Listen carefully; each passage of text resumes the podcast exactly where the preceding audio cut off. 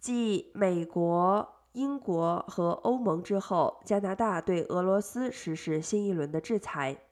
新的十四人制裁名单中有普京的两名成年女儿，另外还有普京的亲密伙伴和一些俄罗斯寡头以及他们的家庭成员。加拿大总理杜鲁多今天赞扬了乌克兰人是英雄，并宣布将向乌克兰提供重型火炮，以支援乌克兰的军队。根据加拿大广播公司、加拿大电视公司报道，加拿大跟进美国、英国和欧盟的决定。将俄罗斯总统普京的大女儿玛利亚和二女儿卡特琳娜列入制裁名单。普京两名女儿很可能帮助他隐藏财富。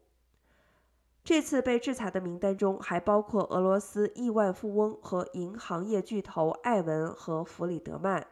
企业家和投资者鲍科，以及能源、房地产和零售业亿万富翁古杰里列夫。俄罗斯外长拉夫罗夫和妻儿也都在名单之上。